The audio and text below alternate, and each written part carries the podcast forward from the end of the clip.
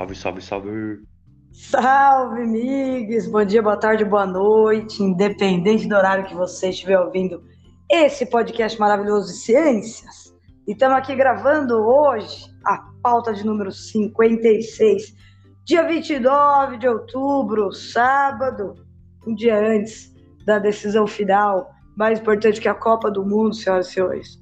Amanhã, segundo turno para presidente, aqui no nosso querido Brasil. Para presidente e deputado estadual, é isso mesmo, amigas? É, presidente para o nosso estado de São Paulo, governador, né? Isso, e... governador. Então, governador e presidente, só o que as pessoas vão votar, quem. Né? E realmente, pessoal, amanhã vai ser um dia decisivo para o nosso país. E me fala, amigos, como é que você vota daí? Bem, primeiramente, aqui em Portugal, né, existem dois locais de votação. Um é na cidade de Porto e outro é na cidade de Lisboa. Então, quem é, for votar precisa ir nesses lugares especificamente, em cada uma dessas cidades, levar o passaporte. E é isso. Mas, primeiramente, quem quiser votar uh, aqui em Portugal, no caso, precisa transferir né, o nosso título de eleitor para o país correspondente. Nesse caso, eu teria que transferir de Bragança Paulista para Portugal. Então é assim que você vota. Na maioria dos lugares, os países é assim. Ou é na capital, ou alguma cidade vizinha que tem uma grande densidade de população, tem um colégio eleitoral e você vai lá e vota. Então eu vejo as pessoas viajando. Vários amigos aqui na Europa estão viajando para as capitais para poder votar amanhã. Muito bonito.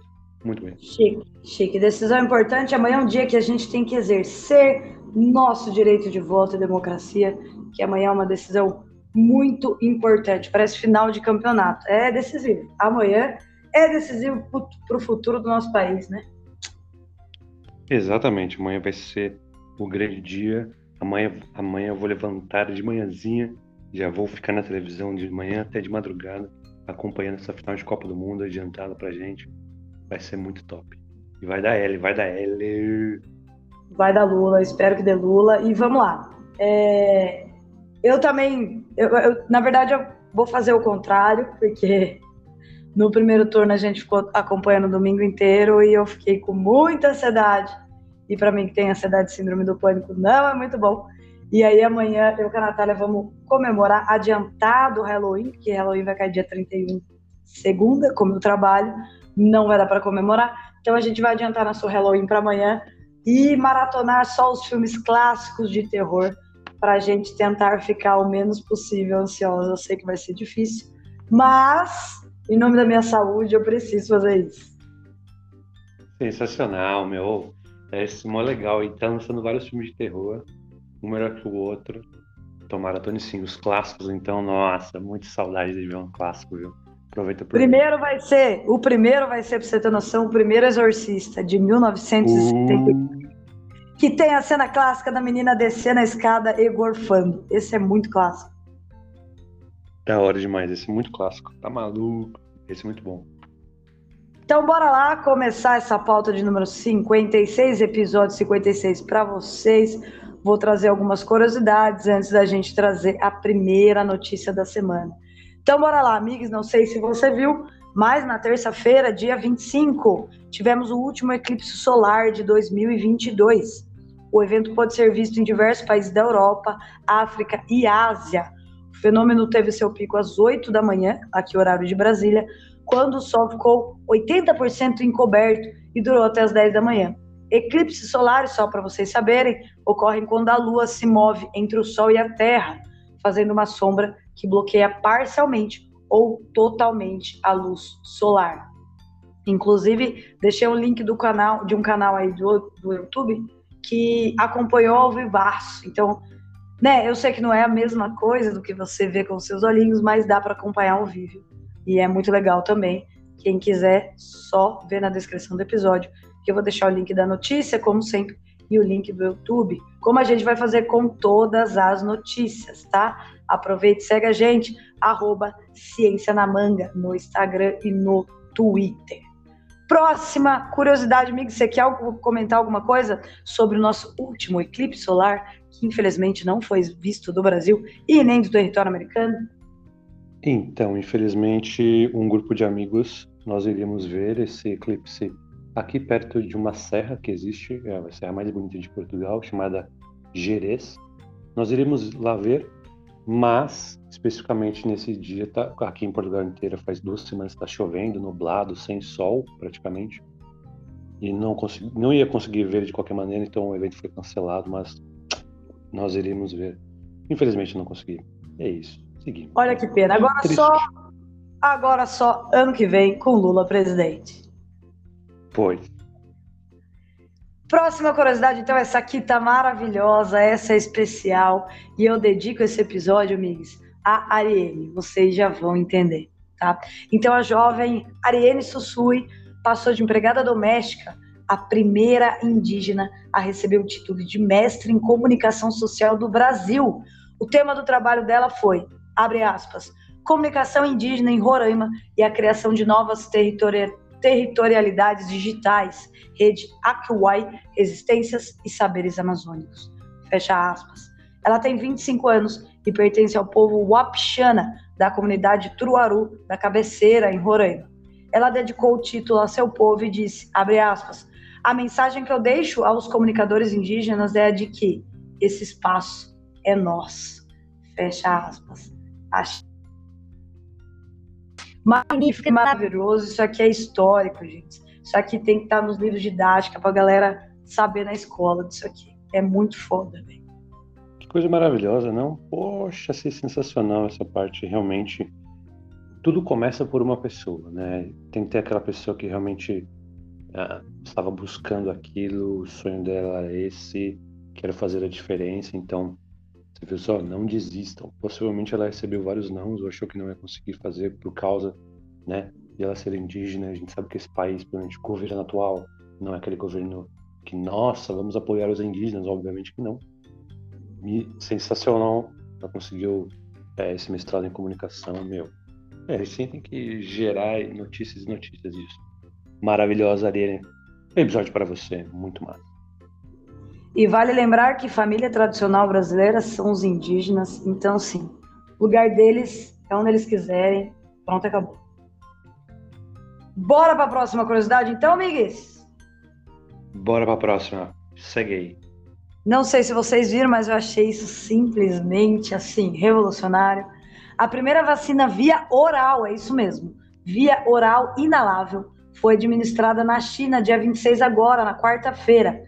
A vacina é uma espécie de fumaça que é aspirada pela boca. Está sendo oferecido gratuitamente para a população como dose de reforço, mas claro, somente para pessoas já vacinadas. Então é um complemento aí de proteção, tá? A, a Índia, inclusive, também já está fazendo estudos para a primeira vacina via oral deles também. Então aí, ó, medicina revolucionária da China para o mundo, da Índia para o mundo, e eu acho magnífico, porque assim, eles falam na notícia, amigos, quem tiver a oportunidade, abre o link aí que vai estar tá na descrição do episódio, de que é um método bom e rápido e é, um, é, é uma saída para quem tem medo de agulha. Então, assim, tomou a primeira, segunda dose, terceira dose, não quer to tomar mais doses de reforço por causa de medo, sei lá, agora a gente tem a vacina via oral inalável. Olha que, que magnífico, Migues. Olha, esse tipo de tecnologia eu acho sensacional porque além de trazer teoricamente os mesmos princípios da vacina tradicional, também tem essas coisas que podemos driblar, inclusive o medo da agulha, né? Quem tem medo. Eu acho isso muito bom a gente trouxe esse tipo de, de notícia em 2021, se não me engano, sobre a vacina oral. E agora a gente vê sendo administrada. É muito legal esses avanços científicos. Eu, particularmente, curto muito. E os chineses, muitas pessoas não gostam da China. É muito do que eu ouvi falar das pessoas. Olha, falando do governo de novo, mas, né? Precisamos tirar essas pessoas do governo. E as pessoas do governo atual, por exemplo, sempre falaram muito mal da China, sempre falaram muito mal da China, mas quem trabalha com ciência sabe que a China também desenvolve muita, muita ciência aplicável e ciência aonde a gente pode tomar como base. Então é sensacional ver esse tipo de iniciativa lá. Exatamente. E os fósseis, um dos fósseis, quer dizer, a maioria dos fósseis, né, mais intrigantes que a gente tem, vem da China. Lá é um ótimo lugar para escavação e paleontologia também. Então a China é um lugar que apoia muito a ciência, investe muito em ciência, coisa importantíssima, como a gente sempre diz aqui. Migues, quem conta a primeira notícia hoje? Eu ou tu? Eu, Muá. Então, Migues, traz pra gente a primeira notícia da semana.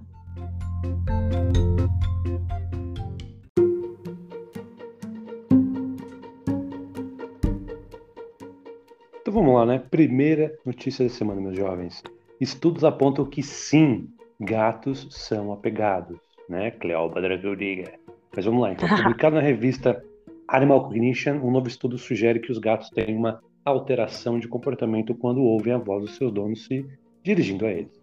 O estudo contou com a participação de 16 gatos e demonstrou que quando os gatos ouvem a voz do seu dono dirigida a outra pessoa, não há uma alteração nas suas atitudes apesar do estudo demonstrarem que o tom de voz humano varia dependendo da pessoa a qual ele se dirige, animais, crianças, etc.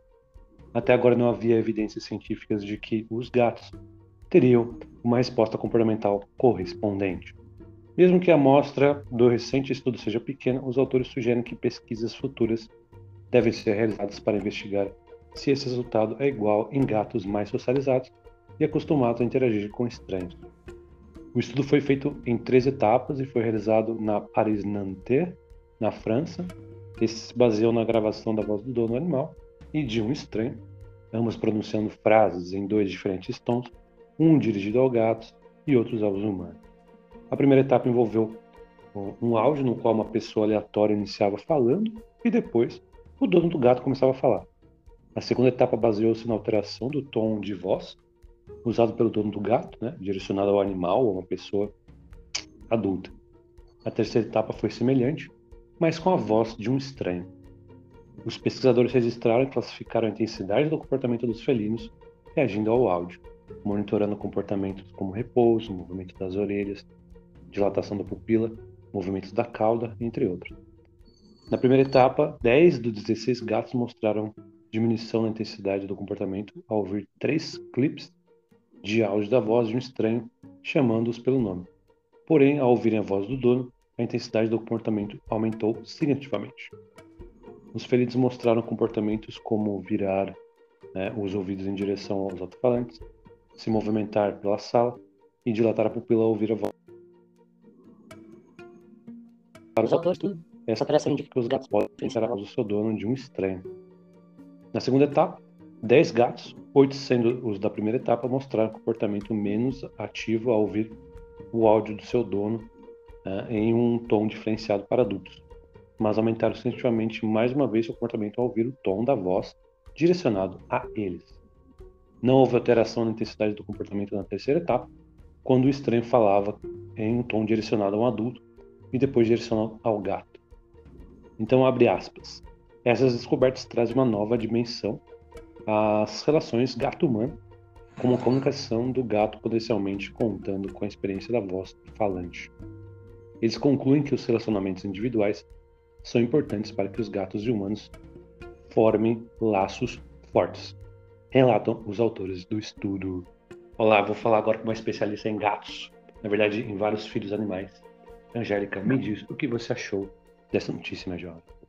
Não fiquei surpresa, porque apesar das pessoas dizerem que ai, gatos não têm sentimentos, gatos são insensíveis, é uma grande de uma mentira.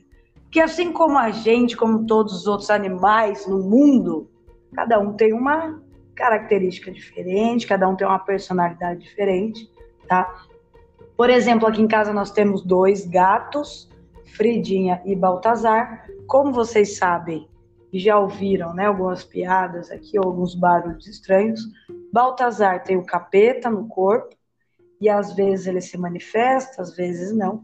A Frida é um anjo, tá? Pra vocês terem noção, acho que todo mundo que tem gato sabe o quanto é difícil dar remédio para gato, seja em comprimido, seja em gota. A gente tem até o aplicador que você bota o remédio lá dentro, enfia no fundo da garganta e joga o remédio lá dentro nem com aplicador é, é fácil dar remédio para o Baltazar, por exemplo. Já a Frida, olha que personalidade diferente, a gente simplesmente abre a boca dela, com a mão mesmo, joga o remédio lá dentro e ela engole sozinha, sem maiores problemas. Agora, o Baltazar, a última vez que tomou vacina, foi a veterinária, a irmã da Naná, eu e a Naná segurando o gato. Isso foi só na terceira tentativa que a gente conseguiu aplicar a vacina. Na primeira vez ele saiu correndo com a agulha na bunda. Então é um gato extremamente difícil, mas extremamente carinhoso também, tá? Assim como a Frida. Então, ele sabe quando a gente está falando com ele, ele reage quando a gente está falando com ele. E olha, amigos, ele sabe quando ele está tomando bronca. Então, assim, gatos têm sentimentos, sim, têm personalidade, sim, e são extremamente inteligentes. Olha só, é, é para você ver. Então, uma especialista está dizendo, já que observa comportamentos felinos ali, ó, há diversos anos. Então, se você diz, concordo contigo. O estudo corrobora, o estudo corrobora com todas as minhas hipóteses até hoje, que eu tenho gato desde pequena, então assim, nunca as personalidades foram iguais. E eu espero que saiam mais estudos relacionados a isso e que, sei lá, quem sabe a gente não descobre aí um psicólogo animal que o Baltazar está precisando, fique a dica. Se vocês souberem, ouvintes, por favor, me manda o contato, porque meus filhos estão precisando de um psicólogo aqui, principalmente o Baltazar. E de vez em quando o rapazinho não tá bem. É, então, isso aí, olha só. Fica a dica. Então, Angélica, manda pra gente agora a nossa segunda notícia da semana, né, Jovem?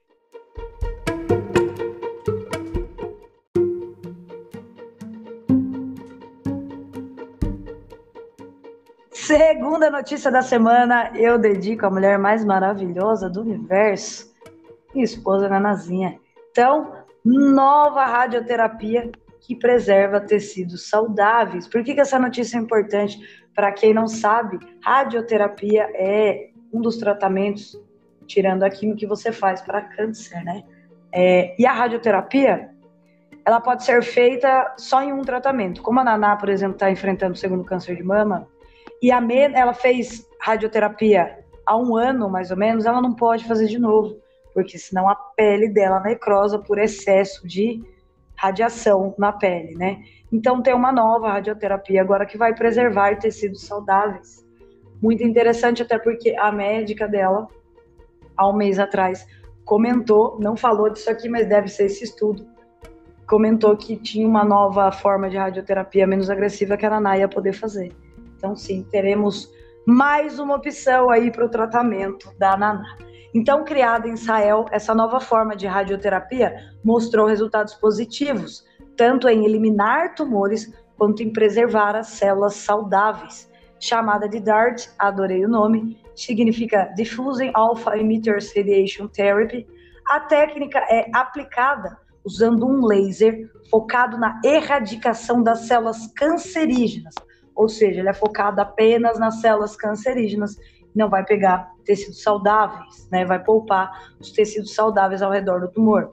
O tratamento já está disponível, mas por enquanto apenas para os grupos de estudo e pretende ajudar na remissão do câncer de boca, língua, pâncreas e mama.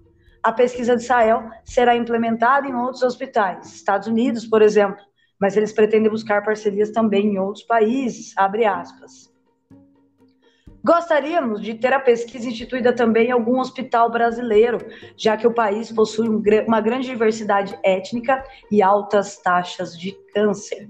Fecha aspas, diz o professor Aaron Popovitzer, que é o principal responsável pelo estudo.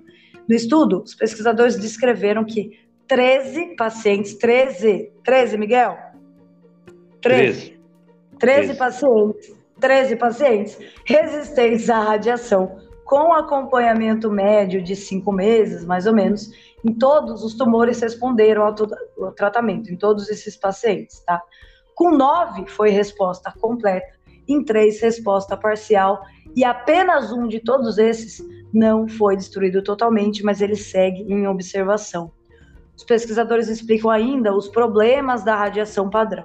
Abre aspas. Mas entre os problemas da radiação padrão está o fato de serem dependentes do oxigênio, criando radicais livres que distam muitas vezes apenas uma das fitas de DNA da célula cancerosa.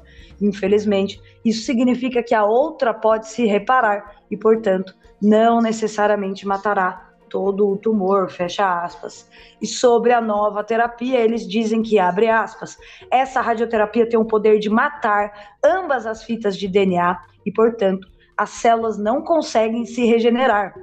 É uma terapia nova, porque ao longo dos anos, apesar de sabermos que as partículas alfa têm características específicas que a tornam muito eficaz para a radiação, simplesmente não sabíamos como usá-la. Fecha aspas. Os estudos iniciais foram feitos em camundongos e mostraram que a nova técnica tinha um poder maior de destruição de tumores quando comparada com a radiação padrão, que foi a que a Nanazinha fez há um ano atrás. Mas, vamos lá, como é que funciona a DART? Então, eles colocam sementes dentro do corpo com anestesia local, claro, e aí eles explicam que, abre aspas, a vantagem em relação à braquiterapia, que é essa radioterapia interna usada em alguma parte específica do corpo, é que as sementes são muito finas e, portanto, é muito fácil fazer isso. E a DART tem uma tendência especial de entrar apenas em áreas com, ele, com que ele com, com ele opa, em áreas onde passa, tá, por vários sanguíneos deficientes uma característica presente nos tumores, fecha aspas, explica o pesquisador. No momento, os cientistas seguem fazendo estudos simultâneos para ver como o DART funciona em vários tipos de cânceres e com populações diferentes. Por isso que eles explicam no trabalho que eles pretendem é, espalhar a técnica aqui para o Brasil, já que a gente é um país muito diferente, né, com várias populações diferentes, várias etnias diferentes. Eu achei muito foda essa notícia. Todos os trabalhos estarão aqui na descrição do episódio, assim como a notícia original que está na BBC e a notícia também do G1 da Globo, beleza? Então, para quem quiser conferir, estará na descrição do episódio. Migs, o que, que você achou dessa notícia maravilhosa? Como você mesmo já disse, notícia maravilhosa, achei sensacional. E, de fato, realmente, nós vemos uma grande evolução na ciência nos últimos anos e as pessoas ainda discutem se devemos apoiar, colocar dinheiro em ciência ou não no Brasil. Coisa mais louca. Você vê que Israel de ponta, uh, ele desponta claramente entre os países que mais investem ou criam métodos diferentes em termos pesquisa científica aplicada à medicina. Desde sempre eles criam métodos muito específicos e conseguem resultados muito bons. E é muito bom ver esse tipo de notícia porque como a gente conhece a radioterapia, é muito invasiva no corpo e muitas vezes acaba destruindo outros tipos de células também. Então, a DART, né, ela pode ser muito bem aplicada e agora podemos ter novos resultados, especificamente no tratamento de câncer. Para mim, uma das coisas mais legais é realmente trabalhar com essa parte de câncer, seres humanos, porque teoricamente é o que você está mais próximo ah, do seu nível de sociedade, né? trabalhar com plantas, trabalhar com fungos, né? São diferentes que trabalhar com seres humanos e você pode mudar a vida. Então acho isso excepcional.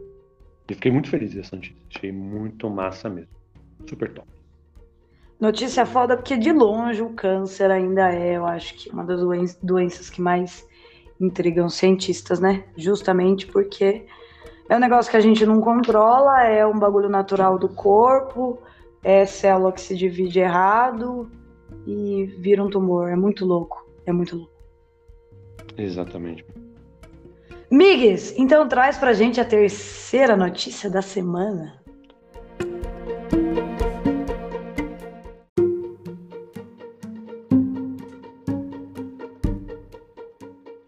Terceira notícia da semana, meus jovens. A atividade física preserva a cognição durante o envelhecimento. Então, o processo de envelhecimento é acompanhado por uma redução fisiológica do volume cerebral total. A atrofia cerebral, como também é chamada, é uma expressão usada para descrever a perda de tecido do cérebro que ocorre em todas as pessoas como parte natural do processo de envelhecimento. Porém, essa condição também pode estar relacionada a problemas cognitivos e a doenças neurológicas quando a perda é maior do que esperada para a idade. Além de melhorar a capacidade cardiorrespiratória, promover o fortalecimento muscular e prevenir doenças associadas ao sedentarismo. A prática regular de atividade física faz bem ao cérebro de idosos. Uma pesquisa da USP feita com 45 pessoas recrutadas na rede básica de saúde, com idade entre 60 e 65 anos, mostrou que aqueles que se mantinham ativos apresentam maior volume cerebral, considerada uma característica positiva para efeitos cognitivos, em comparação aos sedentários. Das 71 áreas cerebrais analisadas, houve diferença significativa no volume intracraniano em 40 áreas de estruturas, né, ou estruturas, entre os quais, durante suas rotinas diárias, acumularam tempo igual ou maior que 150 minutos de atividade física por semana, quando comparados àqueles que acumularam menos de 150 minutos. Então, os pesquisadores descobriram também que a aptidão cardiorrespiratória, chamada de ACR, é um preditor significativo dos volumes de, respectivamente, todo o cérebro, lobo frontal, lobo temporal, cerebelo e substância cinzenta cortical. A ACR mede como o seu corpo absorve oxigênio e distribui aos músculos e órgãos durante os períodos prolongados de exercício. Quanto maior o nível de ACR, menor será o risco de desenvolver uma variedade de patologias, tais como doença cardiovascular e certos tipos de câncer. O trabalho foi descrito no artigo Objective Physical Activity Accumulation and Brain Volume in Older Adults, na MRI, MRI and Whole Brain Volume Study. Foi publicado na revista The Journal Gerontology em julho, Gerontology em julho de 2022.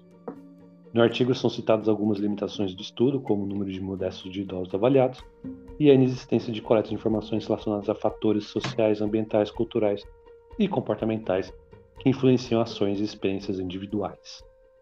Olha só que beleza!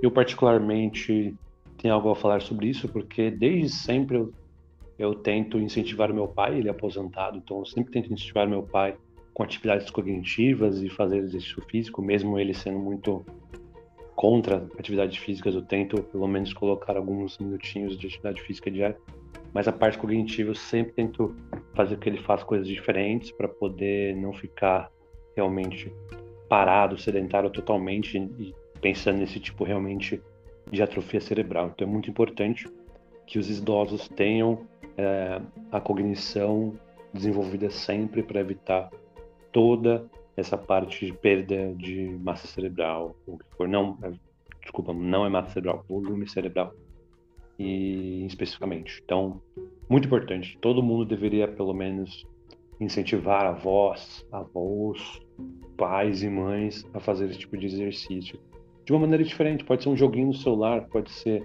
ficar no computador um tempinho.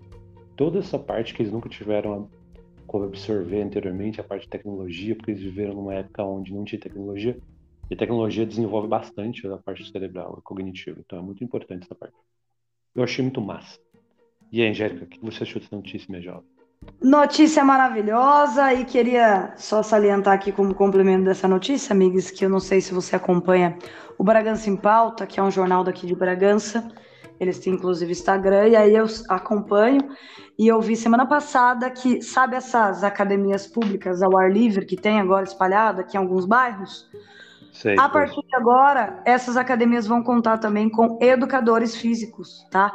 Então, além de você estar tá lá fazendo um exercício, é, qualquer que seja ele, em qualquer aparelho, vai ter um educa educador físico para te orientar.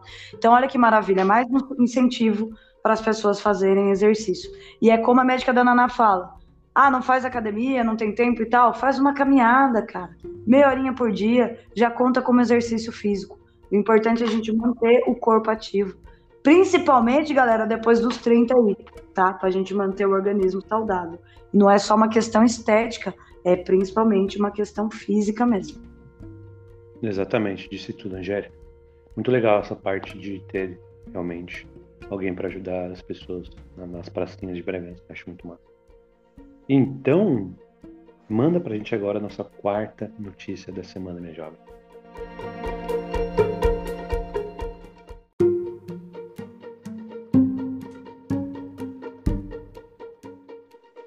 quarta e última notícia da semana para fechar com chave de ouro. O nosso telescópio Jaiminho, querido James Webb, detectou CO2 na atmosfera de um exoplaneta. Mas, Migues, antes de eu falar a notícia, me responde uma coisa aqui. Se você pudesse escolher um outro planeta para viver que não a Terra, você escolheria algum aqui do nosso quintal, do nosso sistema solar, Ou você iria para fora do nosso sistema solar? Escolheria aí um exoplaneta qualquer? Olha, sabendo que não tem como ter vida em nenhum do nosso sistema solar, assim o ser humano sobreviver lá não ia, então eu, eu arriscaria, falar assim, quer saber? Eu vou arriscar, pelo menos eu vou pelo incerto, porque o certo eu sei que já não tem aqui. Então vamos apostar no incerto, vai que aquilo lá tipo, tenha, como se fosse.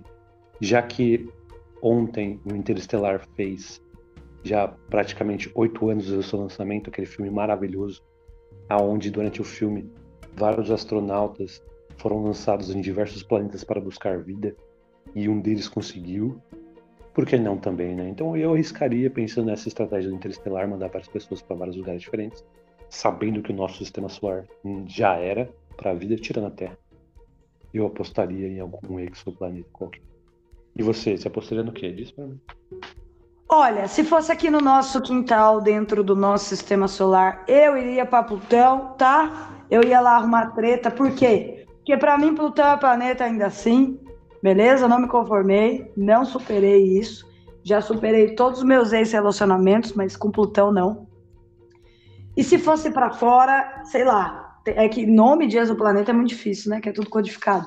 Mas levando em conta que tem mais de 3 mil e são vários parecidos com a Terra, eu gostaria de conhecer um. Que é assim, lembrando que na Terra tem muito pau no cu, eu acho que quanto mais distante da Terra, melhor. Pelo menos no espaço você dá pra ver vários filmes de terror enquanto você chegar lá, não é mesmo? Oh, nossa, sim, tem tempo para tudo. Colocar as séries em dias e os livros também. Mas vamos lá então. O Jaiminho, nosso telescópio James Webb, conseguiu a primeira cheirada de dióxido de carbono na atmosfera de um planeta em outro sistema solar, ou seja, exoplaneta. Abre aspas, é incontestável, está lá, definitivamente está lá, fecha aspas. Disse o cientista planetário coautor do estudo Peter Gall, da Carnegie Institution for Science em Washington, D.C. Abre aspas, houve indícios de dióxido de carbono em observações anteriores, mas nunca confirmados em tal extensão, fecha aspas. Então, a descoberta, submetida ao archive.org em 24 de agosto, marca o primeiro resultado científico detalhado publicado pelo novo, pelo novo telescópio. Também aponta o caminho para encontrar o mesmo gás de efeito estufa nas atmosferas de planetas menores e mais rochosos, que são mais parecidos com a Terra, o planeta, o planeta apelidado de WASP-39Bzinho é enorme e inchado. É um pouco mais largo, mais largo que Júpiter e tão massivo quanto Saturno, nosso gigantesco aqui do sistema solar. Orbita sua estrela a cada quatro dias terrestres, tornando-a extremamente quente.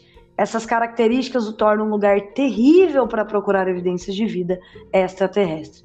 Mas essa combinação de atmosfera inchada e passagens frequentes na frente de sua estrela facilita a observação. Um planeta perfeito para colocar o novo telescópio em prática. Observações anteriores do WASP-39Bzinho, com o agora extinto telescópio espacial Spitzer da NASA, detectaram apenas o sopro de absorção no mesmo comprimento de onda, mas não foi suficiente para convencer os astrônomos de que o dióxido de carbono estava realmente lá. A quantidade de dióxido de carbono na atmosfera de um exoplaneta pode revelar detalhes sobre como o planeta se formou. Se o planeta fosse bombardeado com asteroides, isso poderia ter trazido mais carbono e enriquecido a atmosfera com dióxido de carbono.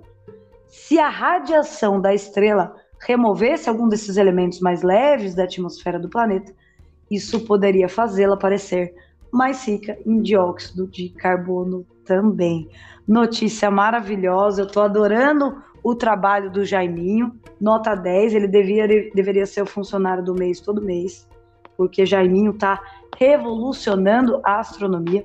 E falando nisso, depois a gente posta nas redes sociais do Ciência na Manga a nova foto que o Jaiminho tirou dos pilares da criação. Você viu, Miguel?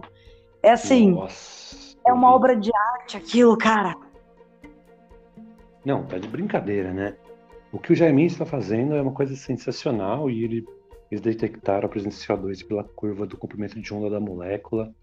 Meu, muito massa isso. E no artigo eles colocam lá a curva né, que eles identificaram da molécula, assim, teórica com a prática, meu, muito sensacional, Jaiminho. E as fotos dele, nossa, as fotos tá de brincadeira, meu, impossível. A gente está evoluindo umas coisas muito, muito sensacionais e de que o ser humano está apto. A evolução está acontecendo. Meu, sensacional. Eu achei magnífico, magnífico. E o Aspzinho, hum, nos aguardem, nos aguarde, porque o Asp é Vespa, vai que a Marvel fique sabendo, na verdade, é um exoplaneta. Que, eu, só, eu só vou botar o Asp na minha conta de exoplaneta para morar, porque é, deve ser um inferno de quente. É, pois, pois, pois. Mas, é, é, deve ser muito quente, claramente deve ser muito quente, porque ser esse massivão do jeito que é. Mas isso aí, né? Vamos que vamos. Muito massa a notícia. Eu tô adorando porque, assim, a gente tá vivendo, para quem gosta de ciência que nem a gente, a gente tá numa época muito boa. Apesar dos uhum. pesados, a gente tá numa época muito boa pra gente que gosta de astronomia e medicina, é vacina nova. Tá muito revolucionário. Tô, tô muito feliz em fazer parte desse meio, né?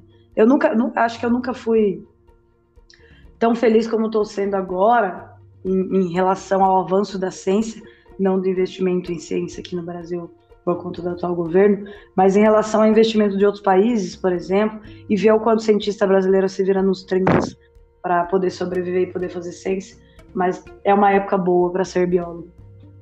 Exatamente, exatamente. A gente vê esses avanços científicos fora Poderia ser no Brasil, o Brasil tinha tudo para ser primeiro lugar em tudo, um monte de coisa. Infelizmente não. Triste, mas um dia, um dia vem.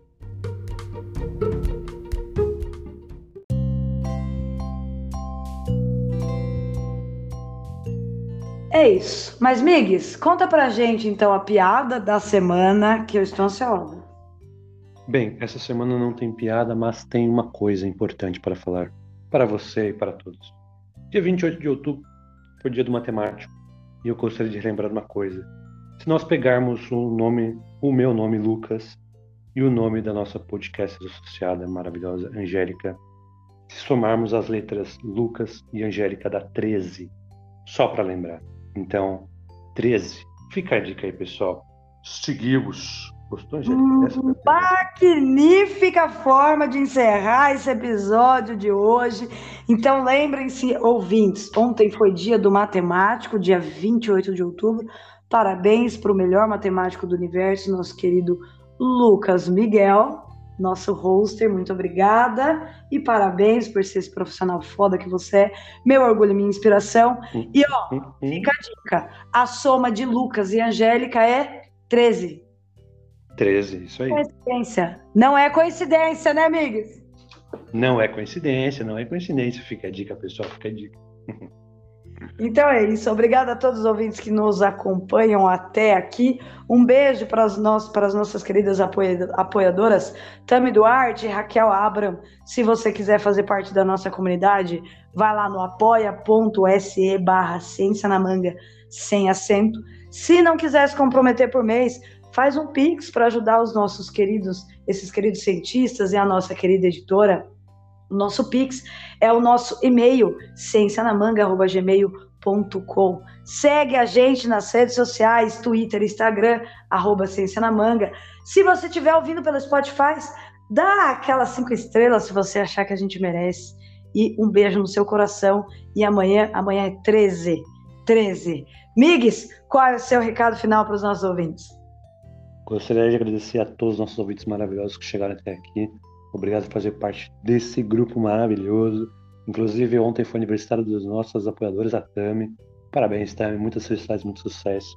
Muita um saúde, beijo muito amor, você merece. Coração. Tami, maravilhosa. Eu não sabia que era seu aniversário. Um beijo no seu coração do Ciência na Manga. É isso aí, um beijo do Ciência na Manga. Agradeço a todo mundo. Angélica, obrigado por mais uma semana. Marys, você é maravilhosa, obrigado por nos ajudar sempre. Ana, as energias positivas estão sendo mandadas para você, que você se recupere e volte logo para nós. E é isso, pessoal. E você, Angélica? O que você Chupa essa manga. Chupa, Chupa essa manga, né? Aperta 13 com força. Beijo no coração. É isso aí, 13 com força. Chupa essa manga.